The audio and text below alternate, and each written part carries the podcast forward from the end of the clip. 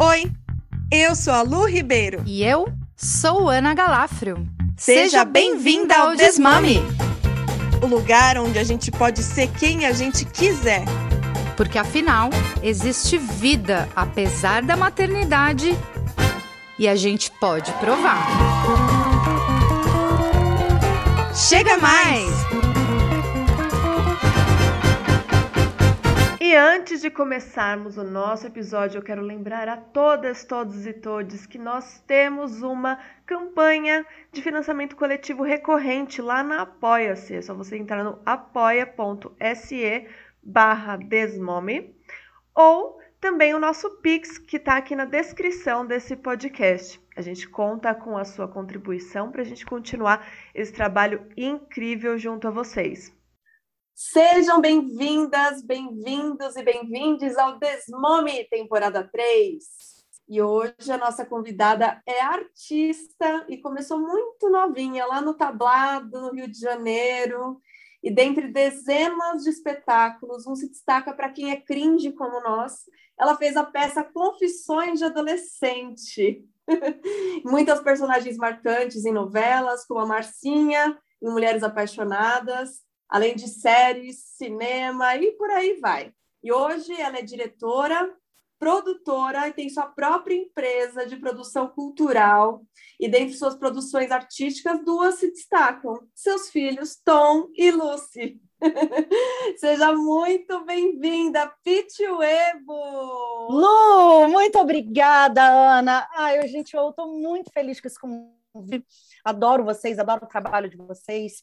É, fiquei muito feliz, muito honrada de estar aqui. Obrigada.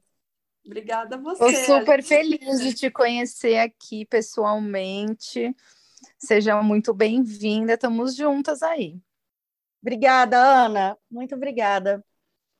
Pois é, e a gente tem aqui muitas coisas em comum que eu acho que vai, vai surgir aí durante o nosso, nosso bate-papo aqui, né? Além de sermos mães e tudo mais.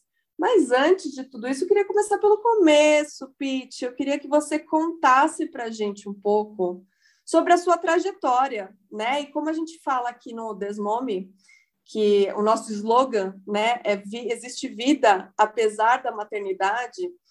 É, como a sua vida artística, a sua vida profissional se entrelaça com a vida materna e quando né, tudo, tudo acontece ao mesmo tempo, quando tudo se divide. E vamos lá, quero te ouvir. Eu acho que é, tudo acontece ao mesmo tempo. E, e, eu sinto que tem algumas mágicas aí no meio do caminho que eu não sei como. tem gente que pergunta, mas como é que você dá conta de fazer isso? Eu não sei como. É, às vezes eu tenho uns combinados com as crianças, eu, tipo agora, né? Gente, eu vou começar a gravar, por favor, tenta não gritar, não cantar alto, tenta. Por favor. Tem alguns combinados, mas assim, a, a, é muito caótico o meu a maneira que, né, depois que eu tive filhos, na verdade a vida é caótica, de fato, né? Mas depois é, da Lucy e depois do Tom, a coisa ficou caótica num nível assim que eu, eu acho que é só mágica, é, são mágicas. E aí eu sinto que é sempre, eu estou sempre tentando equalizar, tentando fazer coisas eu sinto como se eu não conseguisse. Parece que eu não consigo fazer nada direito, nada bem feito, é tudo eu não consigo fazer 100%. É, mas depois que passa um tempo e eu olho, por exemplo, ah, como foi 2020, é, o que, que eu fiz em tal período, aquele projeto. Quando eu vejo que eu consegui fazer e que foi bacana, eu falo, ué, por que, que eu fico com essa sensação de que, de que eu não consegui ou de que não foi perfeito? Nada é perfeito mesmo, né? A vida é caótica. Então, então eu sinto que é meio assim. Eu tenho, eu, eu, eu tenho uma sensação de caos, mas depois de um tempo, quando eu olho para trás, eu vejo que foi do jeito que tinha que ser. Vocês não Exatamente. sentem uma coisa assim também? Eu sinto, e eu acho que muito disso é, é carregado pela culpa, né? Talvez. E também uma expectativa é, romantizada de como seria se não fosse com filhos. Ah, seria tudo lindo? Não seria. A gente seria outra pessoa com uma outra cabeça, mais lerda, provavelmente. Desculpem as que não têm filhos aí, mas é, é, assim que eu me via quando eu não tinha filhos. Ainda que eu fosse acelerada, não chega nem perto do que eu sou hoje. Então, acho que tem muita culpa nisso. O que, que você acha, Irmã? a gente se cobra demais, né? Com filhos ou sem filhos, a expectativa em cima de uma mulher que trabalha é muito grande, né? A mulher, desde a escola, ela tem que ser dez vezes melhor do que o colega para ter o um mínimo de, de ser equiparada com o melhor aluno da sala. Então, eu acho que é uma questão de gênero muito profunda e como a gente cansou de dizer aqui nesse podcast, quando a gente ganha o rótulo de mãe, a gente cai alguns degraus nessa escala. Então, o que você tinha que fazer 10 vezes melhor, agora é 30. Então, justamente esse relato da Pete, de olhar para trás e falar: nossa, mas eu fiz, olha para esse ano de 2020, olha tudo que eu realizei, consegui segurar a onda e as crianças estão saudáveis, eu estou saudável, agora com duas doses de vacina, sabe, começando a, a vislumbrar a vida. Pô, é sobre isso, né? Que, que, que expectativa era essa que eu tinha, tão maior Onde é que era para eu estar, tá, meu Deus? Com um troféu na mão, sei lá, ninguém vai reconhecer também o que a gente faz. Tem que partir da gente, né? E é difícil. É engraçado porque eu vejo assim, para a criança estar tá ali, é, sentadinha, almoçada, com um banho tomado, cabelo escovado, um dente escovado, é, assim, respirando. Assim, é, um, é, é uma maratona que eu corro todos os dias. Uma criança normal, assim, meus filhos sentadinhos, Digo nem assim, depois de fazer lição da escola, não. Um dia normal, almoçou, escovou o dente. Eu fico assim, gente, é uma maratona. E, e aí eu tento vários métodos, né? Vários. Quando, quando eu fiquei grávida da Lucy, eu li 11 livros de educação infantil. Me preparei assim na literatura. E aí eu li desde Crianças Francesas Não Fazem Manha, até Coisas Erradas, que eu livros que eu abandonei no meio, porque eram tenebrosos para a mulher, né? Bem como a Ana colocou. É, e aí eu sinto que assim, cada época eu vou testando um método diferente e vou adaptando para métodos meus. E aí funcionou um jeito, vamos nessa. vamos nessa aqui. Muita coisa, né? A gente cai naquele lugar também de muita coisa que eu dizia que eu nunca ia fazer, tipo almoçar vendo televisão, né? Ou vendo desenho. É... Aí você tenta, tenta, chega um momento que você fala, cara, eu preciso que eles almocem agora porque eu entro numa live daqui a pouco, eu tenho que ir uma reunião e tal. E, gente, liga esse desenho aqui, Patrulha Canina. e vamos, vamos nessa, e, e almocem, né? Então, é engraçado isso mesmo, né? Que vocês que vocês colocaram aí desse... Aonde que eu estaria, né? É... Muito bom a Lu falando, eu estaria mais lerda. Eu, né, é engraçado. Eu, eu, isso é uma coisa que eu, me perturba muito, esse pensamento, sabe? Do que é, do, da onde eu estaria, do que eu estaria fazendo. Ou eu sempre trabalhei muito, né? Eu escrevo também, então são muitas horas trabalhando. Eu sinto que a minha produção artística ela deu uma, é, uma um, ela ficou mais lenta. É, eu, eu, não, eu não tenho mais a, a, produção que eu tinha, eu não tenho mais o foco que eu tinha. E eu, isso é uma coisa que me perturba muito, porque eu tenho muitos projetos que eu já queria ter realizado, projetos que eu estou captando, coisas que né, incríveis, e que eu me cobro demais, como se como se realmente eu, eu tivesse escrito numa história, numa linha do tempo e que eu já tivesse eu já tinha que ter feito de uma maneira mais rápida. Eu fico é. muito perturbada ainda por isso. Eu, eu, ainda é uma coisa que eu ainda não eu ainda também não é, eu, não, eu não consigo também porque é um processo criativo, né? Ele, para mim, pelo menos, ele exige que eu sente, foque, sei lá, uma hora antes de começar a produzir alguma coisa, né? Organize os pensamentos para começar a produzir, para começar a executar e finalizar. E com as crianças em casa, a gente faz tudo meio picado, né? Em doses homeopáticas. Então parece que o pensamento não flui, que não vai fluir produção, que não vai fluir nada, e aí a sensação é que você não fez nada, mas é que você tentou fazer várias vezes, né? E eu, como essa minha sensação que, que me pega muito, assim, de onde eu estaria, mas eu também acho que, eu, é, às vezes, eu me pego pensando, caramba, eu poderia estar ganhando o Oscar agora, sabe? Porque eu comecei, eu comecei a fazer teatro e eu engravidei no meu último período de teatro. né, da, da Sara. E mesmo, e eu estava numa uma toada muito legal, assim, acho que eu já falei disso aqui alguma vez, porque para mim é muito frustrante mesmo, e eu vou falar porque realmente me dói, que é, eu, eu não tinha nem me, eu não tinha nem me formado ainda, e eu já tinha convite de pessoas, eu já tinha, sabe, eu já estava indo.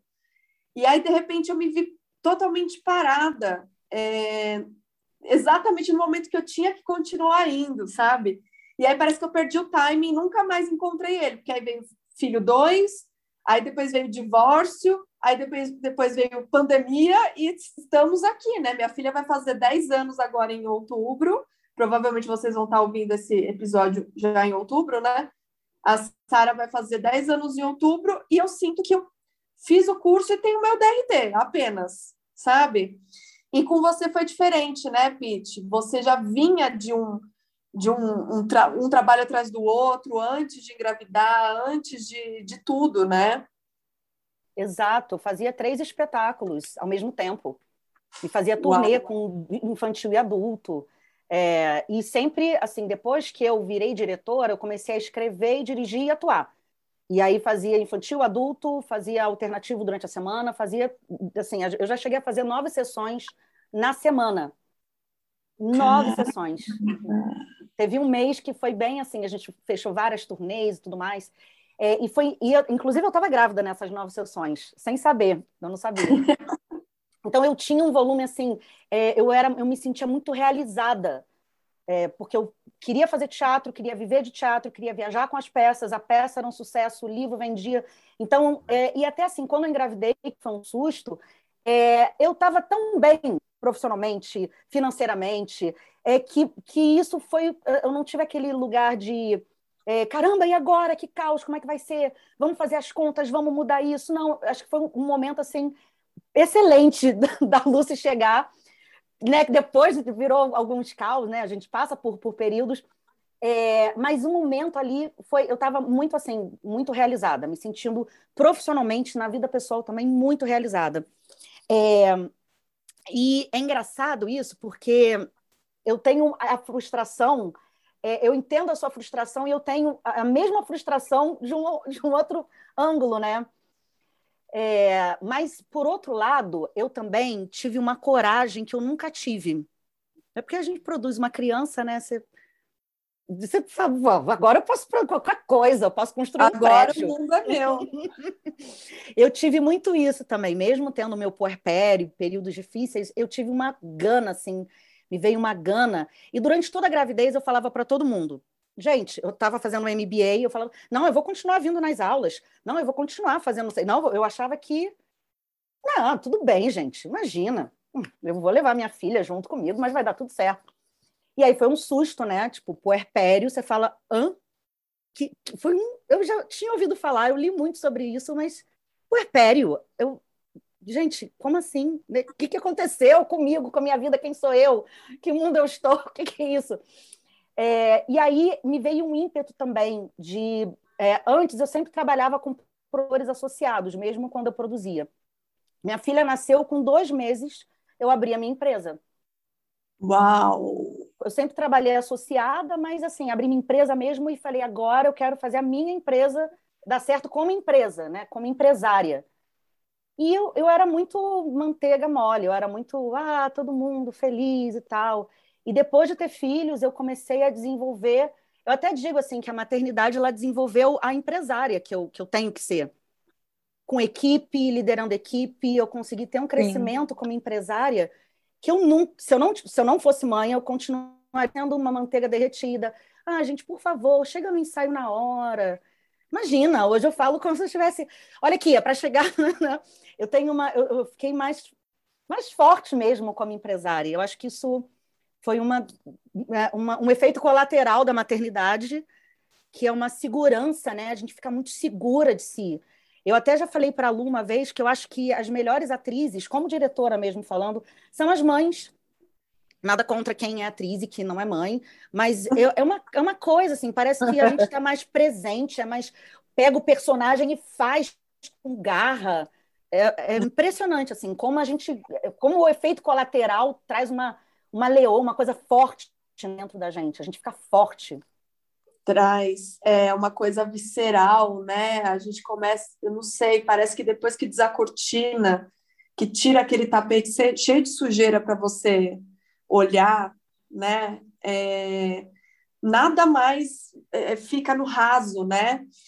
E a, a Sara, quando ela nasceu, tive um porpério muito difícil, tive depressão pós-parto, e ainda assim, com dois meses de, de dela nascida, eu comecei a fazer uma peça que foi, inclusive, a peça que a gente, é, que a gente fez no Augusta, e que você estava em cartaz que Mulheres Solteiras Procuram, e eu estava lá com a Sara. Então, era ensaiar com ela, acho que foram cinco meses de processo da gente ensaiando, no fim do processo, ela estava engatinhando. Então, assim, era. Aí comecei a deixar com a minha mãe e tudo mais, mas parece que virou uma chave em mim que eu cheguei. Eu, primeiro que eu cheguei, fiquei totalmente intolerante, né? Porque assim, acho que tinha uma mãe no, no elenco, mas era mãe já de um, um adolescente. E o resto, eu olhava e as pessoas fazendo corpo mole, eu falei, meu Deus, sabe? Eu não dormi essa noite. E eu cheguei antes de todo mundo. E eu tô aqui com meu texto decorado, com, com propostas novas, ainda com a peça já girando. Para com isso! Eu comecei a, a me estressar com isso. E o quanto eu percebia, e o quanto era frustrante também, né? Saber que tinha tanta coisa dentro de mim e que eu não tinha apoio de ninguém perto para continuar. Eu estava fazendo aquilo completamente autônoma, ainda que o pai da Sara estava no, no elenco, né? Ele estava junto com a gente no elenco. Mas ainda assim, era tudo torcendo contra. E eu estava lá, lá, lá, lá, lá. E olhar para isso me dá muita força, porque eu falo, putz, a hora que eu voltar, várias vezes eu, eu, falo, eu, eu penso que não vou voltar, né? Mas eu sei que vou voltar. Quando eu voltar, eu vou voltar com um, num lugar que ninguém me segura, assim, porque é muito forte, né? Eu acho que a mulher, depois de ser mãe, fica com um mais criteriosa, mais cara. Então ela fala: é. eu vou sair do meu rolê, ter que fazer toda a, a contra-regra que a gente faz em casa, de deixar leite, de deixar com a avó, e de fazer isso, de fazer aquilo, e de fazer cabelo, e de sair de casa para isso. Então, eu acho que a gente coloca a barra mais para cima. Claro que falando isso de um lugar, de algum privilégio, de quem pode escolher a tarefa profissional, mas tem muitas que depois desse período de licença se olha e fala: eu que não vou voltar para onde eu estava. Para quê? E vai cair tudo em cima de mim. É. Porque é. É, e tem a ver com o que vocês estão falando também, né? O nível de critério sobe, porque eu consigo eu consegui ver uma potência que até então eu desconhecia em mim e como a minha hora é muito valiosa, uma hora minha em casa com um bebê pequeno principalmente, ela ela é muito importante. Para eu deixar isso, eu preciso estar tá num lugar onde eu sou acolhida. Claro que depois de um tempo a gente sai para qualquer coisa mesmo. Eu vou, Alguém quer fazer um trabalho voluntário? Eu vou, porque eu preciso sair de casa. Tem esse outro lado também, né, da exaustão. E acho que na pandemia isso foi a, a níveis estratosféricos do desespero de estar em casa sem ter vazão, né, sem ter espaço de escape dessa vida doméstica. Você tem revezamento de é, dos filhos? Como é que é o processo de cuidado para você, Pete? Cara, é, é 24 horas por dia, 365 dias por, por ano. É, a minha mãe, é, cara, me ajuda. É, hum. a minha mãe me ajuda demais, né? Ela veio morar comigo. Quer dizer, ela, ela não diz que mora comigo, né? Ela diz que está, né? Mas, mas assim, basicamente, na prática, é ela que me salva. E me salva no sentido de eu poder estar aqui com vocês e dela estar lá com as crianças, de poder tomar um banho, de poder ter uma reunião, de, né? Eu, a minha agenda ela é completamente feita em cima das crianças. Então eu, eu não tenho, há muito, eu acho que desde que a Lúcia, né, eu não tenho oito horas de trabalho. Eu sempre tive, assim, eu trabalho uma hora, aí fico 20 minutos ou meia hora ou uma hora Aí, duas horas depois, eu tenho outra reunião. Eu, eu, eu, os meus compromissos são todos marcados assim com muita folga entre uma. Tudo online agora, né? Mas com muita folga entre uma coisa e outra, para eu estar tá ali presente, para eu estar tá tira, tira isso da, da boca, tira, desce daí, né, para fazer, uhum. para ter essa função do, do, que é impressionante, né? A gente é, fica às vezes horas muito cansada, porque você está horas falando coisas, é, termina de comer, termina, é, isso é o que mais me desgasta, porque eu já falei isso ontem, sabe? Você já não sabe que não pode subir aí, sabe? Aí tem que falar de novo hoje. Isso, isso é o que mais me desgasta, esse dia, essa, essa coisa cotidiana mesmo do dia a dia, do cuidado, né? E da criança poder cair, se machucar. Então, é, é, essa possibilidade da criança poder cair, de poder colocar uma coisa que machuca é, na boca, ou, né? Ou, ou, ou, subir em cima da cara, sei lá, essas coisas de criança, né?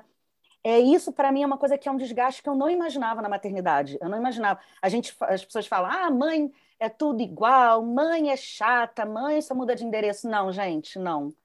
Chato é ter que falar todo dia. Chato é que é, é, é esse lugar que, que a gente tem que ter, né? É, chato é a função, né?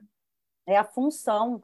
Eu tenho ajuda da minha mãe, assim, total, é, principalmente para trabalhar, né, nessa, nesses momentos, mas eu sinto que, assim, a responsabilidade é 100% minha full time, uhum. não tem 15 dias de, de na casa do, do, pai, né? O pai mora em outro estado, enfim. É, é, é 100% a, res, a responsabilidade está tota, totalmente nas minhas costas. Nossa, é, e aí é um outro capítulo isso, né? Ser mãe solo e ter essa responsa não dividida é muito desgastante.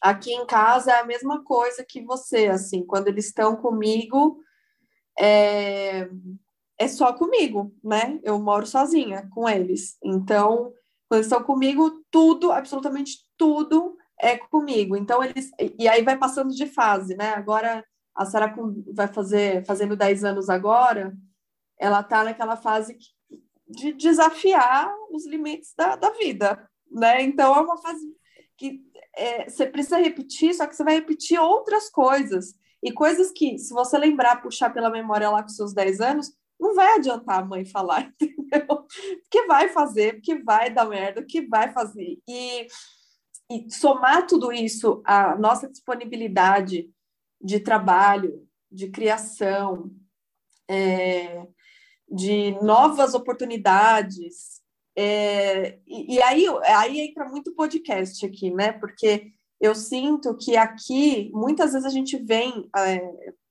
a gravar o podcast muito cansadas. Ou porque alguém brigou, ou porque alguém, né? Enfim, N motivos ali. E aí a gente chega aqui a um espaço meio que de cura, né? Porque a gente tem a oportunidade de falar de outras coisas que a gente normalmente no, no, no, na rotina da vida, a gente não olha, a gente não exalta as coisas que a gente faz, né? Que é isso que você estava falando, né? E que a Ana também falou sobre a gente poder valorizar o nosso tempo que a gente tem, apesar da maternidade. Eu lembro da Fernanda Torres no que história é essa Porchat falando sobre isso? Ela falou, gente, eu cobro agora por escova, entendeu? Eu não vou para qualquer lugar me sujeitar a entregar prêmio para quem eu não quero, entendeu? Eu não vou sair de casa para isso. Tenho meus filhos, eu tenho minhas coisas, eu tenho é, esse tempo vale ouro, né? E a gente estar aqui e poder falar de, das nossas conquistas ou das nossas reclamações, das nossas dores, também é um espaço de cura, né?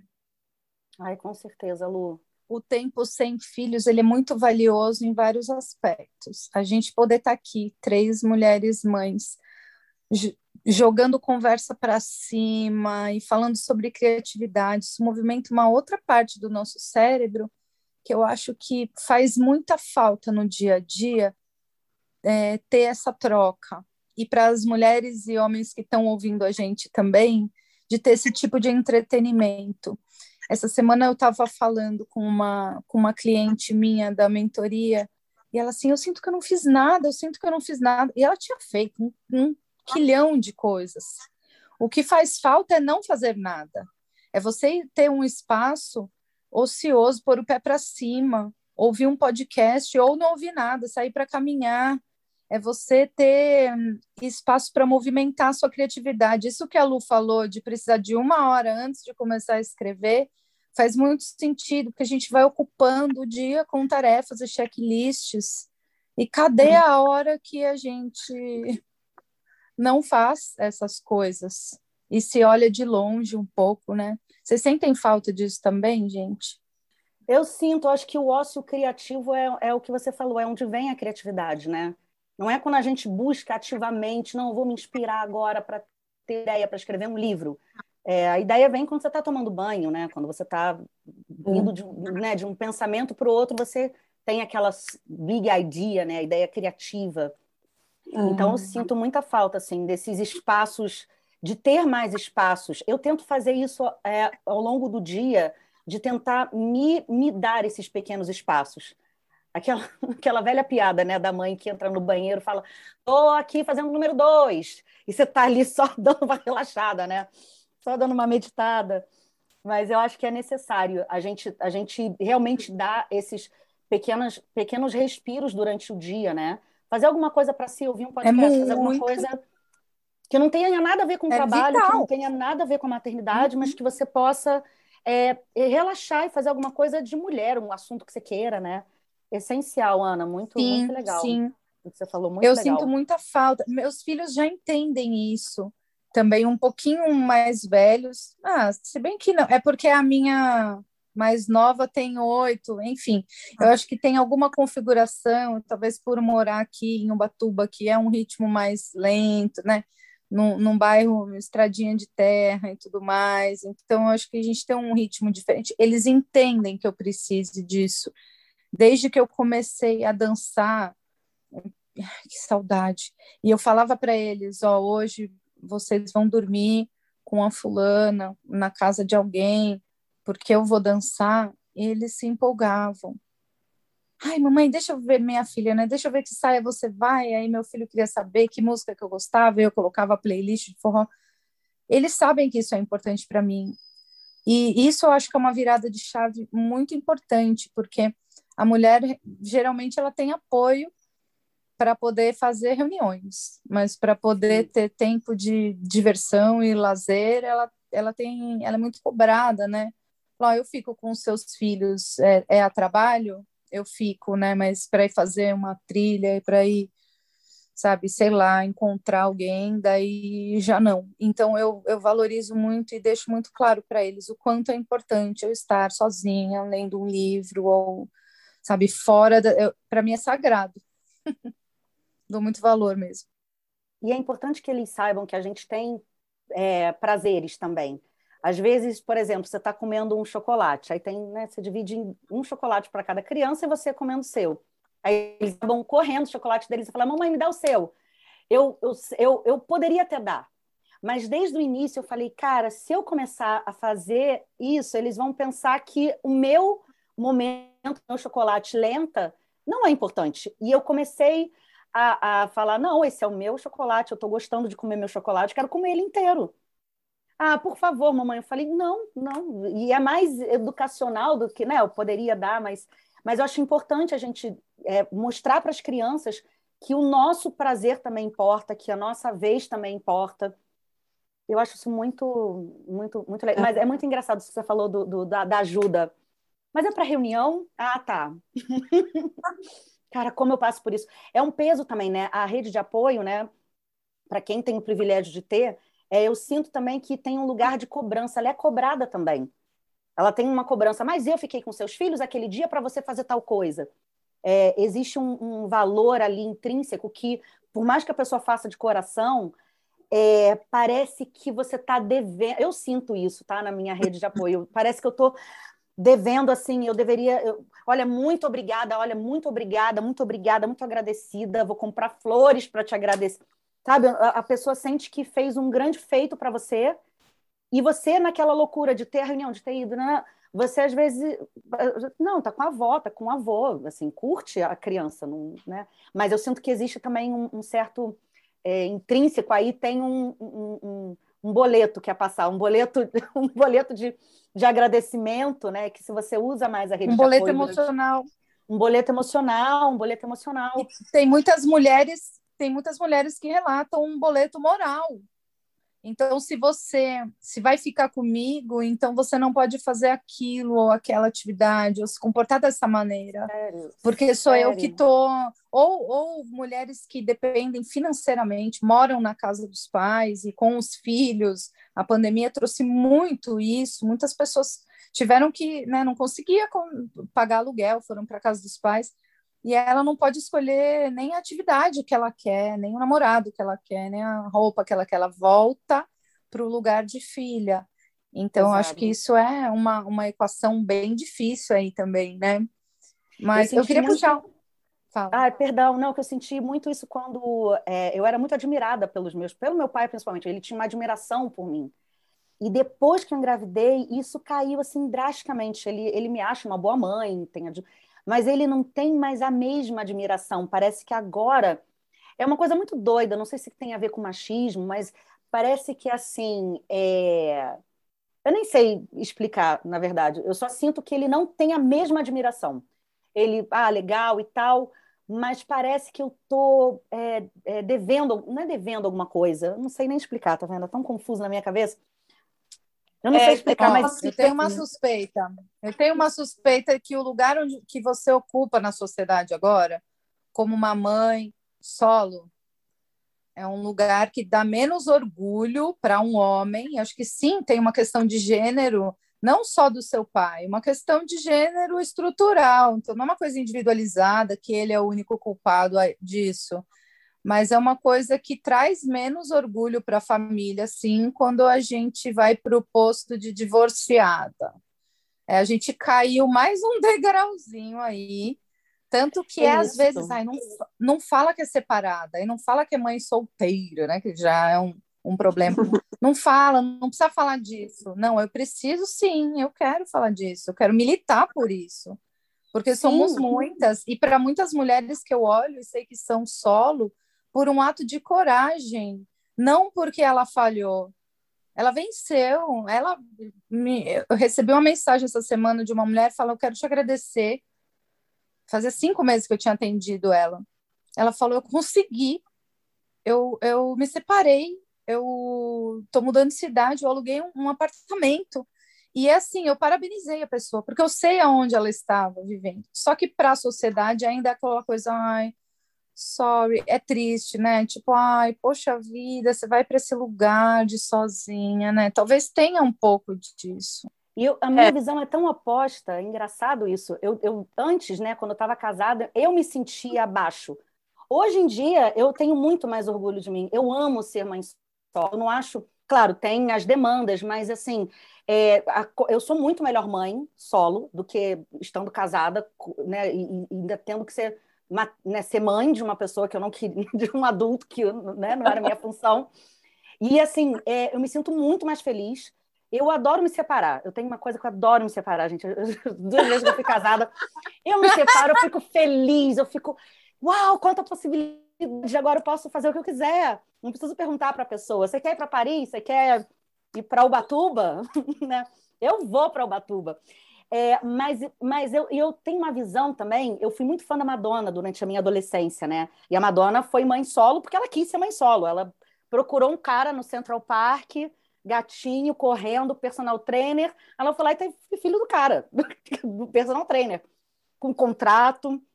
Então eu sempre tive essa visão de que é, eu e eu, cara, tem uma amiga minha outro dia, outro dia não, tem um ano já, que ela falou assim, não, porque eu queria ter filho, mas eu, eu me separei há pouco tempo, e aí não sei o quê, e tá, tá, tá. eu falei, ué, mas é muito melhor você ter filho de uma inseminação artificial. Imagina, muito melhor. Ela o quê, Pete? Eu falei, muito melhor.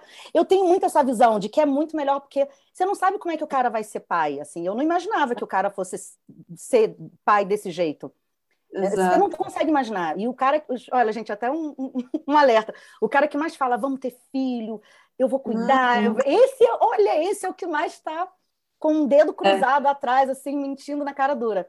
Então, Exato. você não sabe como o cara vai ser. Pode ser um cara incrível, prestativo, tudo, e na, e na realidade não ser assim. A minha visão é muito assim: é muito melhor ser mãe solo. As mães é. solos que eu conheço são muito mais interessantes Olha vocês, as mães solo são muito mais cheias de vida, muito mais cheias de sonho, são mais libertas. É, eu estou generalizando, né? Mas eu, eu, sinto que assim muitas mulheres casadas eu sinto que são mais cansadas. É.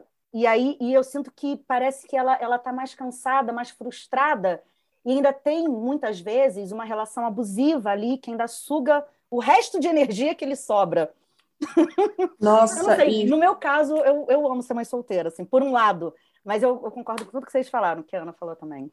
É, não, mas eu acho que na nossa visão é exatamente isso que você está falando. Eu acho que ah, o que a Ana falou foi da sociedade nos ver daquele Sim. jeito, porque eu também me vejo como Sim. uma super vitoriosa. Agora, sim, a imagem que me vem quando vocês estão falando sobre né, o pai olhar e falar, ai, nossa, eu admirava, a gente sentir, né, que o pai nos admirava muito mais antes do que agora mães, e agora as mães solo, né, é aquela imagem do altar, o padre lá, o marido, o futuro marido esperando, e o pai levando você para o seu futuro brilhante e a entrega para este marido que coloca a mão e fala: deposito aqui o sucesso de minha filha em suas mãos, né? É mais ou menos isso, assim, é uma, é uma aposta que não deu certo, né? Acho que na cabeça da, da dessa estrutura, né? Que, que a nossa família sente. Eu sinto, assim, lógico, meus pais, eles participaram muito ativamente da minha separação. Aliás, eu não me separei antes, justamente porque eh, eh, eles não viam o que eu via, e quando eles viram, eles me, me ajudaram né, a, a sair. Então, eles participaram muito do, do perrengue que eu passei, então teve um, um gostinho de vitória, mas ainda assim, é, eu vejo a minha mãe, é, às vezes, o meu pai, às vezes, tias minhas, às vezes, se pegando e falando assim: não, um dia você vai casar com um cara bem rico, você vai ver. Então, como você assim, eu estou na merda agora, né? Esse, esse lugarzinho que eu tô aqui, Ai, que bonitinho, tá pagando as contas, mora sozinha, tal, mas tá brincando ainda de, de ser mamãe, porque quando você você vai ser um mulherão quando você achar aquele cara que vai ser, não sei o quê. E não, eu não quero, eu tô ótima assim, sendo a minha chefe profissional, pessoal e podendo fazer o que eu quero fazer na hora. Eu, eu concordo muito bem com essa coisa de eu adoro me separar, porque essa sensação, geralmente a gente passa por esse luto mas quando a gente olha para isso, fala: Uou, faz tempo que eu não estou aqui no mercado, galerinha. Vamos ver o que, que tem de bom. Eu, é que eu acho que eu aguento muito, eu demoro para me separar, eu acho. Eu acho que eu aguento, vou aguentando, vou aguentando. Aí, quando separa, eu já, eu já sofri tudo que eu tinha que sofrer. É, aí eu, mas eu sempre tive isso, até com namorados, né? De terminar eu acho que eu aguento muito, e aí eu não sinto. Tem gente que fala, ai, mas me dá uma saudade dele. Eu falo, gente, eu não consigo Nossa, nem lembrar. É. nem lembra, já foi. Uh! Não, não, não, é muito, é muito, mas é, é, muito particular, né? Cada pessoa. É que eu acho que eu tive esse privilégio mesmo de, sei lá, carioca, né?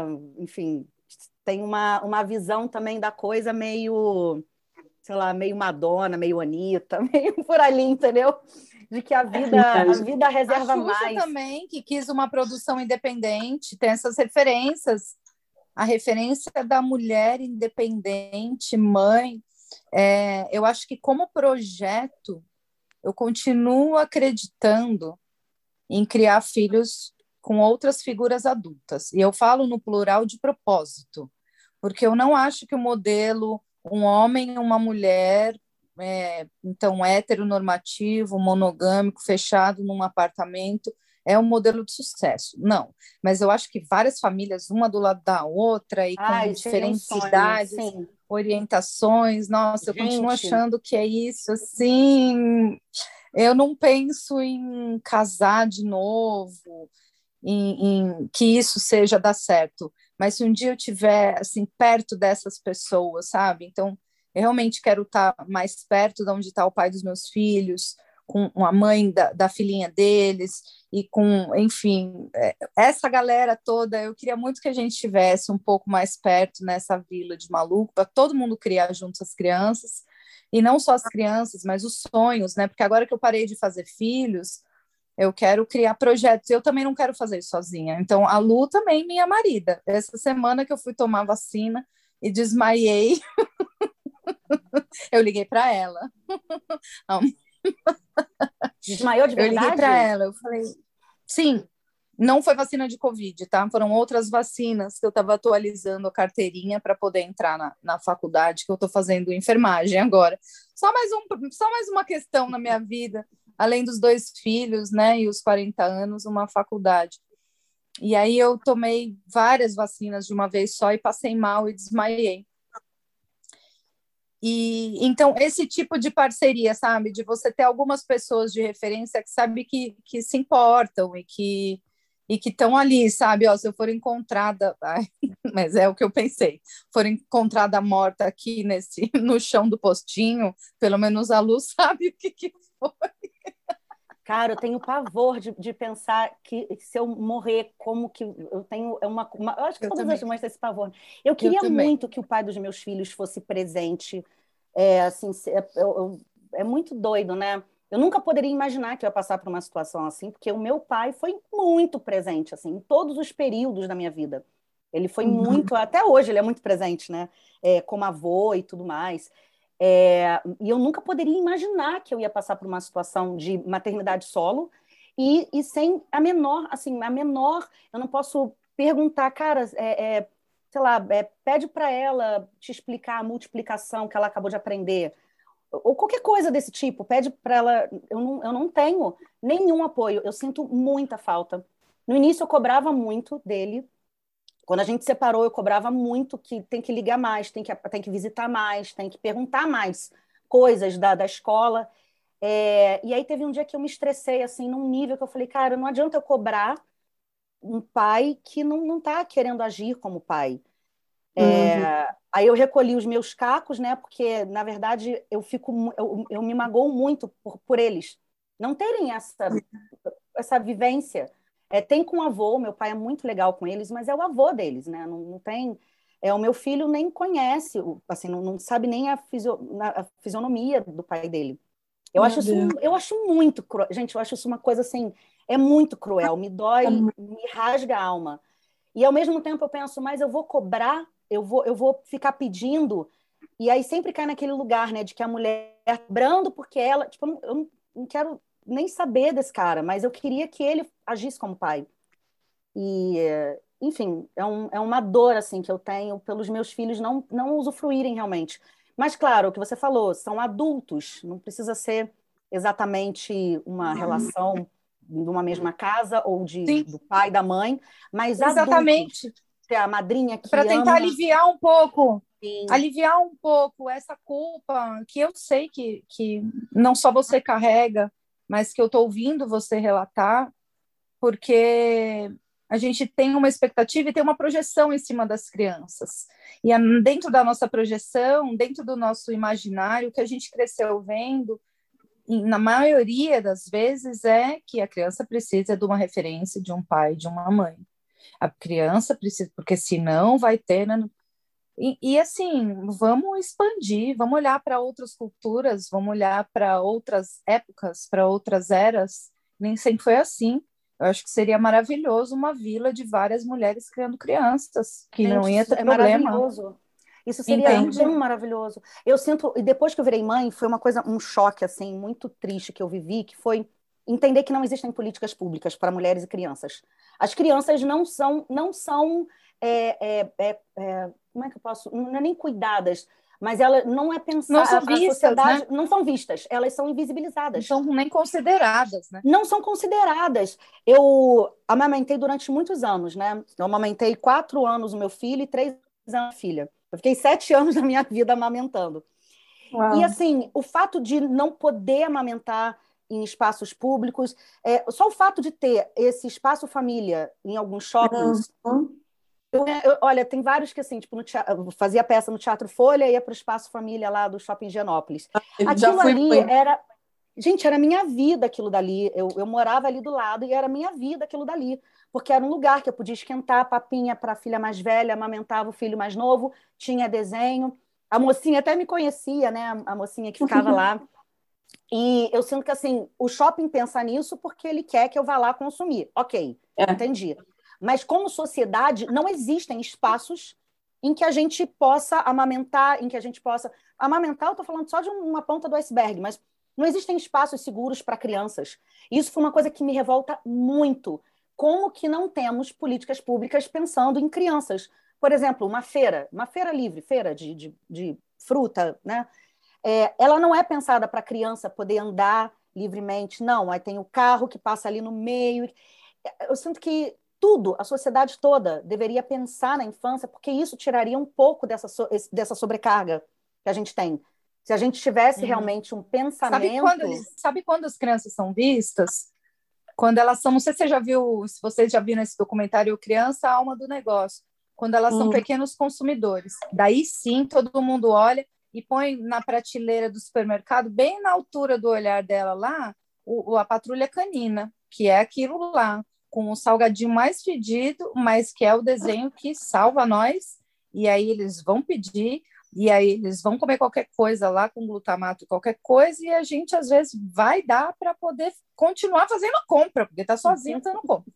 Então, assim, é, faz muito sentido isso de, de que não, a criança não é vista e as mães não são vistas, porque quem é que está fazendo lei nesse país, né? Eles estão preocupados em trazer cassino para o Brasil para lavar dinheiro, entendeu? Eles estão preocupados em, em, passar pano, em superfaturar vacina, em fazer projeto de lei para ter o dia do não sei o que lá.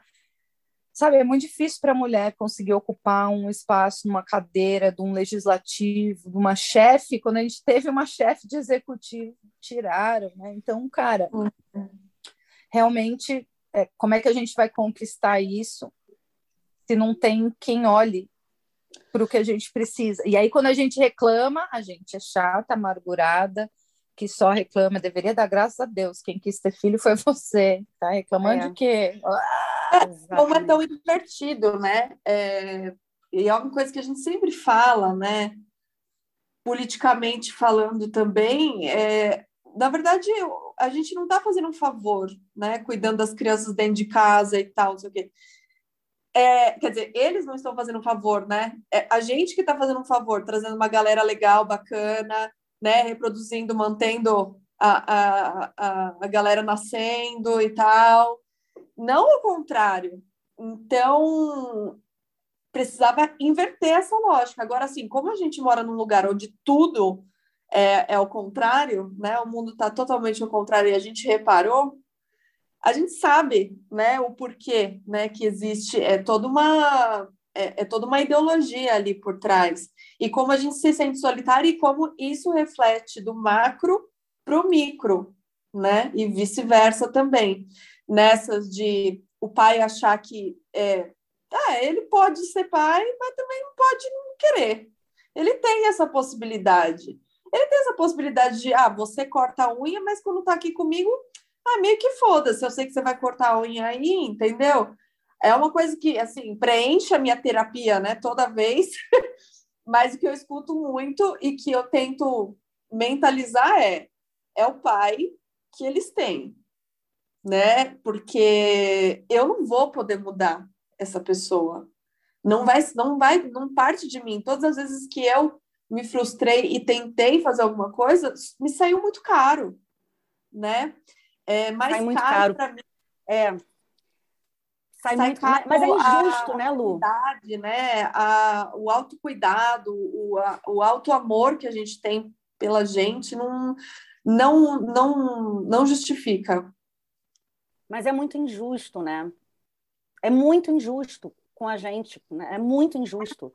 É muito injusto, porque a unha cresce o tempo todo. Não é uma vez que cortou a unha, né? Cresce o tempo todo. E aí toda vez eu vou ter que ficar. E, eu vou ter... e dessa vez também eu, e eu, e eu, é muito injusto. Eu fico furiosa, assim, de verdade, gente. Eu sou furiosa. Eu fico furiosa, porque é, é, se estabeleceu isso, a mãe fica com a responsabilidade é, toda dos cuidados e, e aquela coisa que todo mundo fala, né? Ah, e o pai que ajuda é o máximo. É, é muito doido, cara. Eu acho eu, eu fico eu sou eu sou revoltada com relação a tudo isso. Eu não entendia antes de ser mãe toda, na verdade eu não entendia nem o que, que era feminismo de fato. Exato. Depois que eu virei mãe, eu tomei um susto. Um susto. Porque eu pensava, não, a gente, né, jovens, né, 32 anos e tal, tive filho, é todo mundo legal, vamos, não, a gente vai né, se ajudar aqui. Foi um susto, do tipo, não, não. Não, senhorita, não é assim. Foi um susto. E eu brigava muito no início. Eu, quando ainda estava casada, eu brigava muito no início, do tipo, você tem que então fazer isso, isso, isso, já que eu amamento o dia inteiro, então me ajuda nisso, nisso. Eu queria estabelecer horários para que eu pudesse dormir até, né? É. É, e, de, e, demorou um tempo até cair a minha ficha de que é, é a, a, a, o que você disse, exato, que é um preço muito alto a gente cobrar coisas.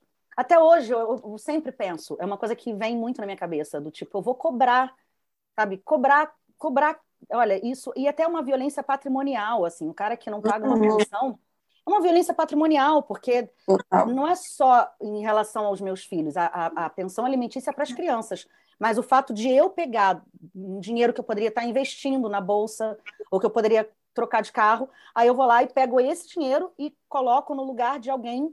Então, é uma violência patrimonial comigo, né? E aí, quando você fala isso, parece, não, essas mulheres querem uns 300 reais do cara.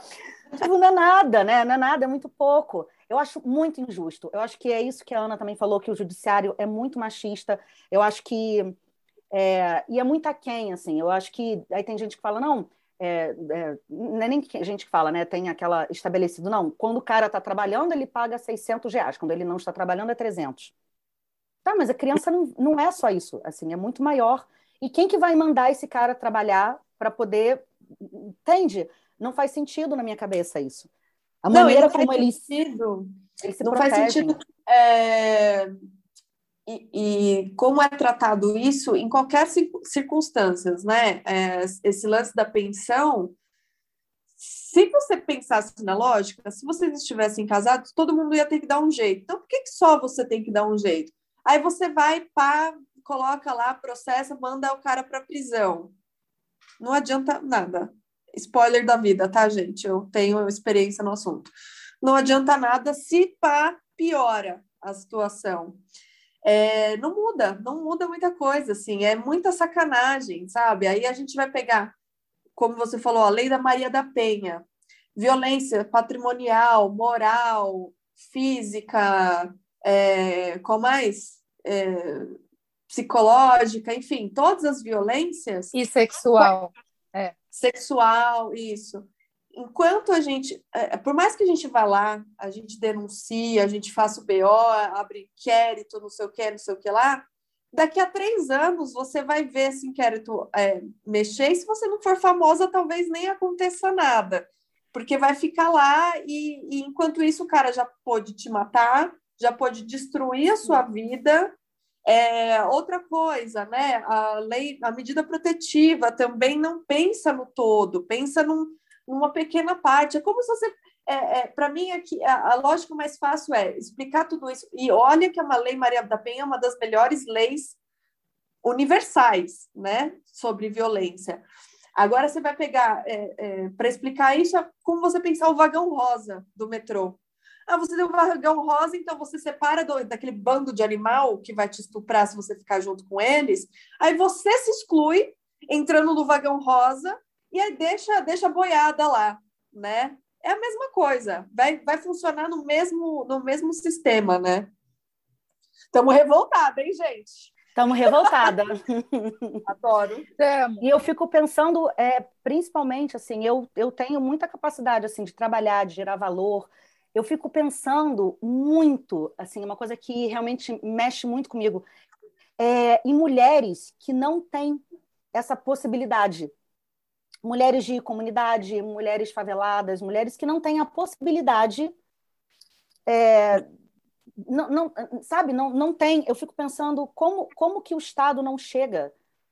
É, a maternidade mudou muito a minha cabeça. Eu, eu sempre fico pensando na, na questão da maternidade. A mulher não pode trabalhar porque ela não tem que deixar o filho, mas ela tem que trabalhar porque ela precisa sustentar esse filho.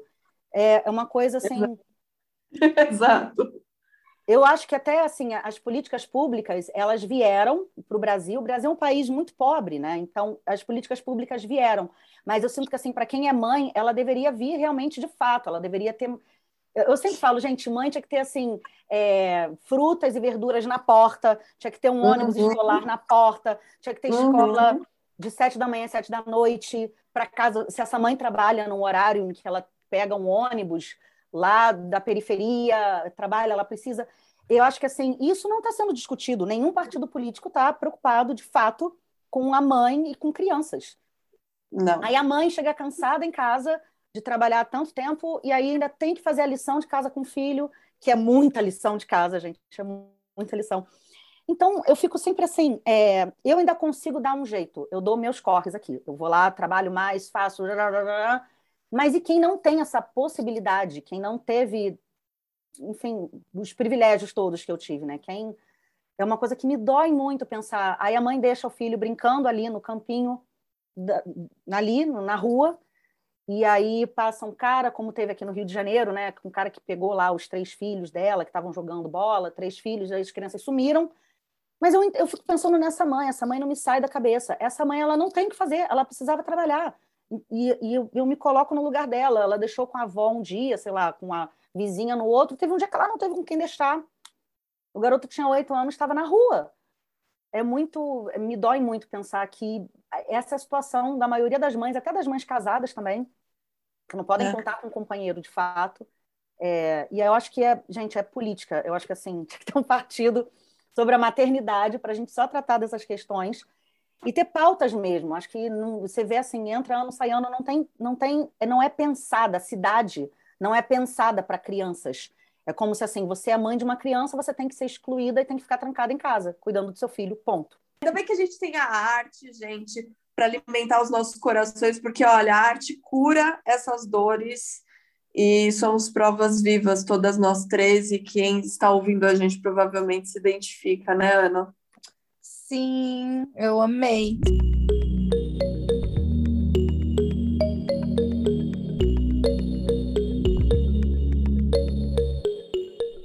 Eu queria convidar você, Pete, para os nossos quadros do podcast das Mome. E o primeiro quadro se chama Ovários Causo. Babado. E nele você pega um causo que pode ou não ter a ver do que a gente conversou, pode ser engraçado ou trágico, ou um desabafo, ou uma história curiosa, ou um bastidor, o que você quiser trazer aqui como um caos para compartilhar com a gente e com as ouvintes. É, não sei se é um, é um caos, não deixa de ser um caos. É, a gente estabeleceu aqui é, uma monarquia. A gente já viveu um período de capitalismo aqui, é, e agora a gente está na monarquia.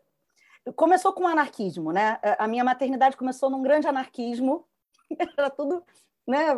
Come hoje, come meio-dia, no dia seguinte come duas da tarde, e era um meio um anarquismo. E aí eu falei, bom, eu acho que eu preciso ensinar finanças para minha filha, né? Porque a sociedade é capitalista, até mudar isso, ela tem que aprender a ter uma, uma poupança, né? Para ela começar a pensar, né? No que é o dinheiro. E aí tudo começou assim: se você fizer tantas tarefas, ganha cinco centavos, que era muito cinco centavos para ela. E ela falava, uau, cinco centavos! E aí eu comprei um cofrinho da Peppa Pig e beleza, e funcionou o capitalismo. Depois eu falei, cara, minha filha está fazendo as coisas para ganhar cinco centavos. Tipo, que bosta! Não, isso é terrível. Tipo, ela vai fazer coisas pra, pelo dinheiro. Não, terrível, não. Aí eu falei, não dá. Capitalismo realmente não é um sistema bacana. Aí eu falei, o que, que eu vou fazer? Aí eu me coroei. Teve um dia que eu cheguei em casa, eu tive essa ideia, eu peguei uma coroa dela que ela tinha de, de, de festa de aniversário de, de, criança, né? Coloquei a coroa, falei assim: agora eu sou a mamãe rainha. E agora vocês terão regras e rotina. E eles adoram isso. E sempre que eles fazem aniversário, eles ganham regras, que eu não chamo de regras, eu chamo de combinados. Combinados! Que é tipo Maravilhoso! coisas básicas. Do São tipo, decretos, decretos São decretos. Reais. Decretos reais. Só que eu, eu pego né, uma, tipo um microfone de brincadeira, eu pego uma colher e faço de microfone. E sempre que tem algum comunicado do reinado, Não, e a minha filha adorou, porque ela virou princesa, né? Porque já que eu sou rainha, ela é princesa. Ela falou, então eu sou princesa. Eu falei, é princesa. E vira, gente, é uma assim. eu não sei se é um caos, mas, é, mas assim, aí eles fazem aniversário e eles ganham novos combinados. Tipo, um tempo Meu atrás era tomar banho sozinho, escolher seu próprio, sua própria roupa, é, colocar o sapato sozinho.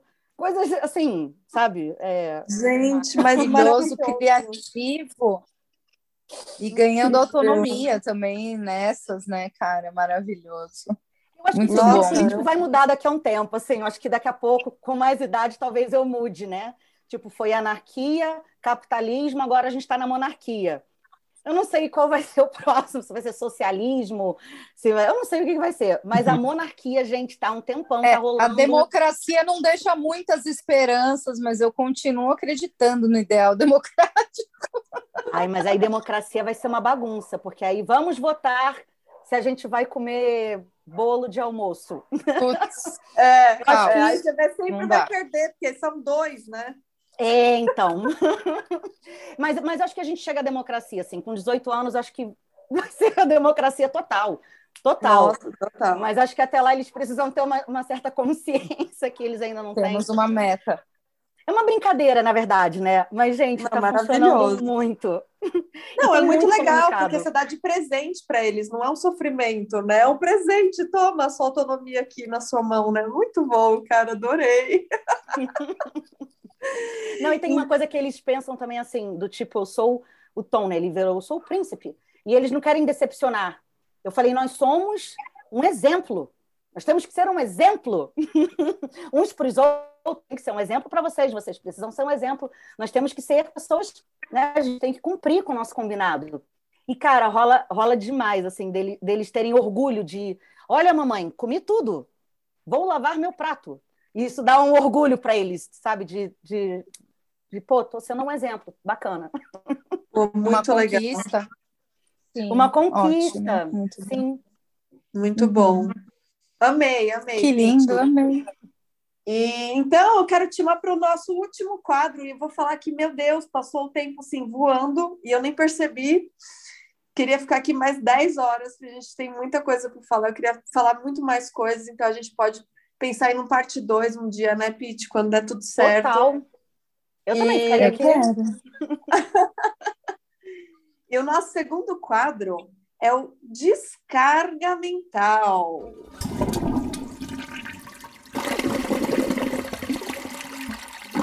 O descarga mental é o seguinte: você nos dá alguma dica de descarga mental, algo, algo que você leu, algo que você assistiu, algo que você faz da sua vida para te descarregar, né? É, e para te aproximar de você mesma também. Mas com as crianças ou sem as crianças? Só para você ou para ouvintes. É uma dica. Eu é. acho que ela, eu acho que ela viu The Crown depois de saber dessa. Ainda não vi, mas eu quero assistir. Eu acho que ela assiste The Crown. Não, mas tem, tem uma coisa que eu, que eu descobri há pouco tempo, é, que é um prazer que eu tenho, que é patinar. Há muitos anos eu não patinava. E eu tento levar as crianças para o play todo dia. É, tem um horário lá que eu levo eles para o play para dar uma brincada e tudo mais. É, e eu comecei a patinar nesses momentos, ao invés de eu ficar ali é, olhando. É, e a gente até brinca que eu, eles se escondem de mim, eu procuro eles de patins, aí eu brinco que eu sou um monstro e tal. Mas é, é uma maneira que, assim, eu sinto que às vezes a gente acha que não pode ter esses momentos de prazer, né? De, tipo, patinar, eu não estou trabalhando, eu não estou. É, e, eu estou cuidando das crianças, mesmo em cima do patins. É, e eles brincam, e é uma coisa tão leve, porque eu fico tão feliz de poder patinar. É, há muito tempo que eu não patinava, e eu voltei a patinar nesses, nesses últimos tempos, e tem sido realmente um momento muito leve, muito prazeroso do meu dia. E com eles, e assim, ao invés de eu levá-los para brincar, eu, eu me sinto brincando também. Nossa, incrível, demais, demais. Ai, Pete, Pete, olha, quero dizer, antes da gente finalizar, quero, vou abrir para você é, falar, se você quiser falar alguma coisa, Ana, mas quero dizer minhas últimas palavras aqui, que você Eu é uma queria. inspiração, você sabe que você é uma inspiração para mim artística, como pessoa profissional, enfim. É, todas as vezes que eu penso assim, não, vou tirar, vou, vou tirar o meu o, no meu currículo, vou tirar o artista de lá, aí eu lembro de tudo que eu já ouvi de você, todas as comidas de rabo, todos os conselhos, todas as lives que eu assisto suas, porque eu assisto mesmo, que são, no fundo, para me alimentar mesmo, né? Então, eu queria te agradecer demais, um orgulho imenso de ter você aqui. Ai, Lu, você é maravilhosa. Você é atriz. Eu, eu, eu vejo você assim, você é atriz e também é doula, é mãe, é... então, Alice. É. Eu, você é uma grande atriz. Eu sinto que assim, e eu não sinto que você vai voltar. Eu sinto que você sempre, sempre é. E, uhum. e também assim, é, é engraçado isso, mas eu acho que toda a vivência da atriz é o que torna ela atriz. É só você ver assim, a, maneira que você interpreta é o que você vive, é o que você acha da vida, são as nossas revoltas, nossas questões, né, nossa nossa missão.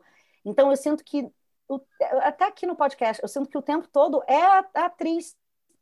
Eu vejo a atriz, eu você também vê. É que você quer ser modesta, mas você é grandiosa, você sabe. Ai, obrigada. Ai, eu concordo. Que Ela é maravilhosa, cara. Isso. E sabe o que eu ia te perguntar, Pete? Eu vi que você faz cursos de interpretação, oferece cursos. Como é que tá isso? Deixar essa dica também para quem está ouvindo. Tem vários cursos gratuitos. Eu faço no Instagram, tem no YouTube também. É, muita, cara, toda segunda e toda quinta eu tento fazer uma live. Eu tento, né? Porque às vezes a maternidade não me deixa, mas eu sempre tento segunda e quinta fazer lives com aulas para quem quer ser ator, para quem quer ser atriz e para atores profissionais também, porque a gente fala de coisas também que, que são questões ou problemas ou dúvidas de quem já está aí há muitos anos na carreira. É, que eu acho muito bom a gente também sempre reciclar, sempre estar tá estudando coisas novas e reciclando. E tem os cursos que são os cursos práticos, em que a gente faz mais uma imersão com texto, com encontros ao vivo. É, e aí eu abro duas ou três vezes por ano. Duas, três vezes por ano eu abro inscrições. É bem pouco, porque eu, eu acabo cuidando muito, assim, é, tendo um, um, um, cuidado. É quase uma mentoria, é mais do que um curso, é, mais, é, tem, é uma mentoria em que eu tento realmente entender a potencialidade daquela atriz, daquele ator. Uma mentoria. É, é uma mentoria. É uma mentoria. Muito bom, querida. Nossa, que prazer, eu amei estar aqui. A Lu sempre falou muito bem de você, de quando ela esteve com você num curso também. E para mim, uma honra te receber aqui. Espero que realmente a gente faça essa parte 2 porque eu acho que a gente está com cinco temas na gaveta aqui para desengavetar e soltar para o mundo. Ai, eu amei, amei te conhecer. É, queria ter sido mais positiva, mais good vibes, mas sempre que eu falo de maternidade, eu fico revoltada com coisas. Mas, enfim, a gente chama nossos filhos e por isso que a gente também batalha tudo isso, né? Exatamente, exatamente.